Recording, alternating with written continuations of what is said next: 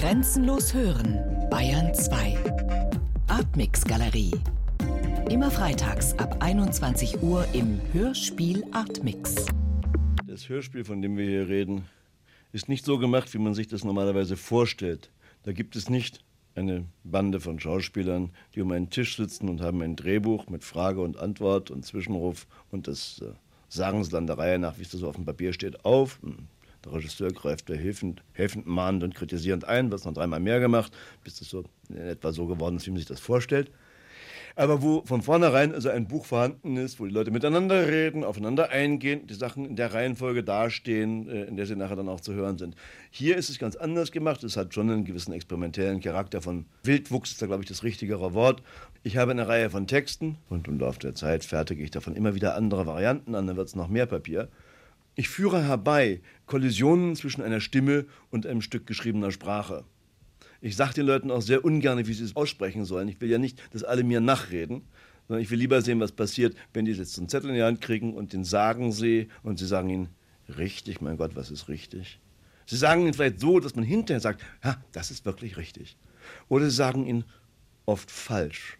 Das ist aber ganz nebensächlich, denn zu einem großen Teil wird ein wirklich lebendiges Hörspiel dieser Art von Kollision von Sprache und Sprechen, von Geschriebenem und Stimme, dadurch gemacht, dass es verschiedene Formen des Scheiterns gibt. Formen des Scheiterns, die ergreifend sind, Formen des Scheiterns, die wahr sind, Formen des Scheiterns, in denen das Richtige endlich einmal richtig gesagt wird, aber nicht so klingt wie das Richtige im geglätteten Zustand, wie wir uns immer gedacht hatten.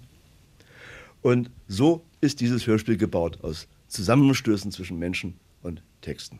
Ich kann im Einzelnen auch nicht vorher wissen, was dabei herauskommt, wohin das prallt. Natürlich überlegt man sich vieles, man bringt auch eine gewisse Erfahrung mit. Es ist etwas wie Billard spielen. Man stößt die Kugel mit dem Stab an und überlegt vorher genau Augenblick schräg gegen die Bande, dann prallt sie so zurück. Dann müsste eigentlich ungefähr das und das passieren. Ja, es auch manchmal.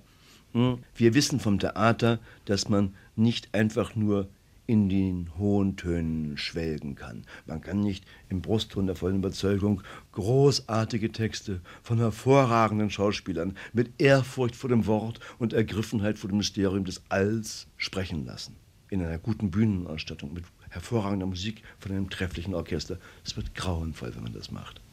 Man kann, wenn man sehr mutig ist, Momente Elemente einer solchen hehren Kunst nehmen. Aber wahrscheinlich, damit sie wirken und damit sie glaubwürdig sind und damit wir sie nicht für Kitsch halten, muss man sie in Rost und in Scheiße fassen. Ein Juwel nicht in Gold gefasst. Viele der erhabensten Momente können aber auch entstehen, indem zwei auf verschiedene Weise schräge, schwierige, bemühte oder verunglückte Dinge mit einmal aneinandergesetzt werden. Es ist eine Sprache, die man spricht. Auf einer Ebene macht man erst einmal das Rohmaterial, die Zusammenstöße von Sprechen und Geschriebenem. Auf einer zweiten Ebene spricht man damit, wie man auf der Tastatur eines Klaviers spielt. Die so entstandenen Texte werden dann in der Zeit angeordnet. Das ist eine Frage des Rhythmus. Die Leute machen sich oft vom Rundfunk falsche Vorstellungen. Sie denken, es geht darum, was man sich dabei gedacht hat. Das tut es zwar auch, aber das ist gewissermaßen das Ordinäre. Wir alle denken uns dauernd bei irgendwas, irgendwas. Das ist keine Leistung, sich was dabei zu denken. Und ich zitiere sehr gerne meinen alten Freund Cox von der BBC, der erzählt, wie die in einem Zimmer sitzen und bauen an einer Sendung, was so Rundfunkredakteure eben an sich haben, dass sie immer Sendungen machen. Es kommt einer rein und sagt, äh, worum geht's denn diesmal? What is it about? sagt der andere. It's about 20 minutes. Was man doppeldeutig übersetzen muss mit es sind ungefähr 20 Minuten, aber auch mit es dreht sich um 20 Minuten. Und das ist eben bei einer 20-Minuten-Sendung das eigentliche Thema. Diese Zeit von 20 Minuten, die eine Gestalt erhalten muss, eine Stimme, einen Raum und, also wissen, Gedanken. Man muss diese Gestalt machen. Gedanken werden daran dann schon Platz nehmen. Gedanken haben wir alle. Eins sollte ich dann aber noch zu der verwendeten Ästhetik sagen. Und ich sage das jetzt mit all dieser kämpferischen Einseitigkeit, die jemand etwas macht, so an sich hat. Man kann auch ganz andere Dinge machen. Ich weiß das auch. Sie verehrter Hörer, verehrte Hörer, wissen auch, dass man es anders machen kann. Aber ich erkläre Ihnen jetzt das, was ich gemacht habe. Und zwar stehen die Dinge, die wir haben, hintereinander in einer im Einzelnen festzulegenden Reihenfolge, aber sie stehen eines nach dem anderen, nach dem anderen, nach dem anderen. Äh, es wird geschnitten, es wird nicht überblendet, es wird nicht gemischt. Nehmen wir ein etwas äh, jetzt äh, höhnisch aus der Hand geschütteltes Beispiel. Da hat man irgendwie so einen Text, den redet jemand, den redet er so, wie er ihn reden soll oder wie er ihn reden möchte. Dann kommt irgendwie, kann man zwei Vogelstimmen da mal reinfahren in einer Mischung und äh, unbedingt eine Melodie unterlegen. Das macht sich immer sehr gut, nicht wahr, so ein bisschen Musik. Das versöhnt das Herz doch sehr.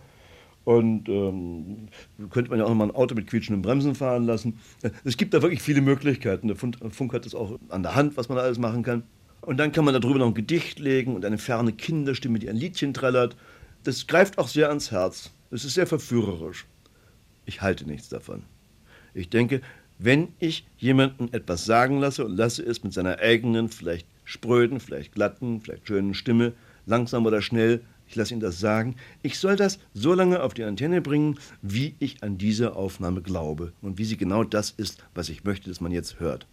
Wenn ich sie nicht mehr hören will, da muss ich einen Schnitt machen und es kommt etwas anderes. Wenn ich das mische und glätte und was Amüsantes, was Versöhnliches, was Nettes, Vogelstimmen und Musik dazu mache, dann habe ich die Traute verloren. Und wenn ich an mein eigenes Material nicht mehr glaube, kann ich auch nicht erwarten, dass der Zuhörer noch daran glauben soll, dass er mich achtet oder auf mein Material noch achten soll. Darum die Kurzformel, der Blendenfeind ist Scherenfreund. Die Sachen werden hintereinander geschnitten. Auch der Hund, wie wir alle wissen, beißt denjenigen ins Bein, der vor ihm Angst hat. Das merkt der Hund. Wenn man die Angst nicht hat, wird man nicht so rasch gebissen. Die meisten Hörspiele, die ich gemacht habe, sind Montagen von Texten. Sie sind zunächst nicht mit einer Handlung erfunden. Ich weiß aber, dass es zur Handlung kommt dabei. Es muss auch zu einer Handlung kommen, sonst wird kein Hörspiel daraus. Und das, was man früher oder später bei der Vorbereitung eines solchen Hörspiels begreifen muss, ist, worin besteht bei diesem, auch wenn eigentlich nur Texte aufgesagt werden, worin besteht hier das menschliche Drama? Über dieses menschliche Drama braucht man kein einziges Wort zu verlieren. Man muss es vielleicht nie sagen, dass es dieses Drama gibt. Man muss nur dafür sorgen, dass es da ist. Ich habe einen Begriff von den Mitteln. Man muss die Aggression, man muss das Scheitern, man muss auch das Drama in den Mitteln geschehen lassen, nicht darüber reden. Nicht sagen, jetzt passiert dies und das, das hat er darüber entschreckt. Nein, es muss nur passieren. Die Grundsituation dieses Hörspiels Schallgeschwister, ist es, dass was einer in der einen Sprache sagt, ein anderer in einer anderen, in der zweiten Sprache hört. Er hört also etwas ganz anderes, als gesprochen worden ist. Man kann nicht einmal sagen, ob er den verkehrten Text gehört hat. Aber jedenfalls hat er die verkehrte Sprache gehört. Sie ist aber die einzige Sprache, die er kennt oder bemerkt. In dieser Sprache macht er sich nun aus dem Gehörten einen Text zurecht. Er kann ja auch gar nicht anders. Er muss sich diesen Text vollständig erfinden in seiner Sprache, aus seinem Sinn. Er spricht. Er spricht sich den Text, den er da gehört hat und der ihm ewig unbekannt bleiben wird. Wir hören ihn sprechen. Wir hören nicht, was er hört, denn es ist ein Hörspiel. Wir können nur hören, was jemand sagt. Wir können nicht hören, was er hört. Allerdings, was er hört, wird ebenfalls gesprochen. Und weil es gesprochen wird, und wenn es gesprochen wird, hören wir es. Hören, was er hört. Man muss in jedem Hörspiel ein Gedächtnis aufbauen. Es muss ein inneres Gedächtnis dieses Hörspiels erst einmal angelegt werden. Erst wenn man das hat, wenn der Hörer bestimmte Sachen kennt, wenn er auch weiß, wo die waren, was die für eine Stimme hatten oder was für eine Verzweiflung oder was für ein Traum da mit drin schwang, dann erst kann man mit Wiedererkennen, mit Erinnerung, auch mit Erwartung spielen, kann mit der Veränderung spielen, damit, dass etwas wiederkommt, dann ist es dasselbe. Nein, es kommt etwas wieder und es ist nicht dasselbe. Es kommt etwas wieder, es ist dasselbe, aber jetzt in einer anderen Zusammenhang, wo es mit mal ein ganz anderes Licht auch darauf fällt. Das kann man erst, wenn man dieses Gedächtnis aufgebaut hat. Darum kann man solche Hörspiele übrigens nicht sehr kurz machen. Sie bekommen dann nicht das Gedächtnis oder man kriegt gerade eben das Gedächtnis fertig und arbeitet nicht damit.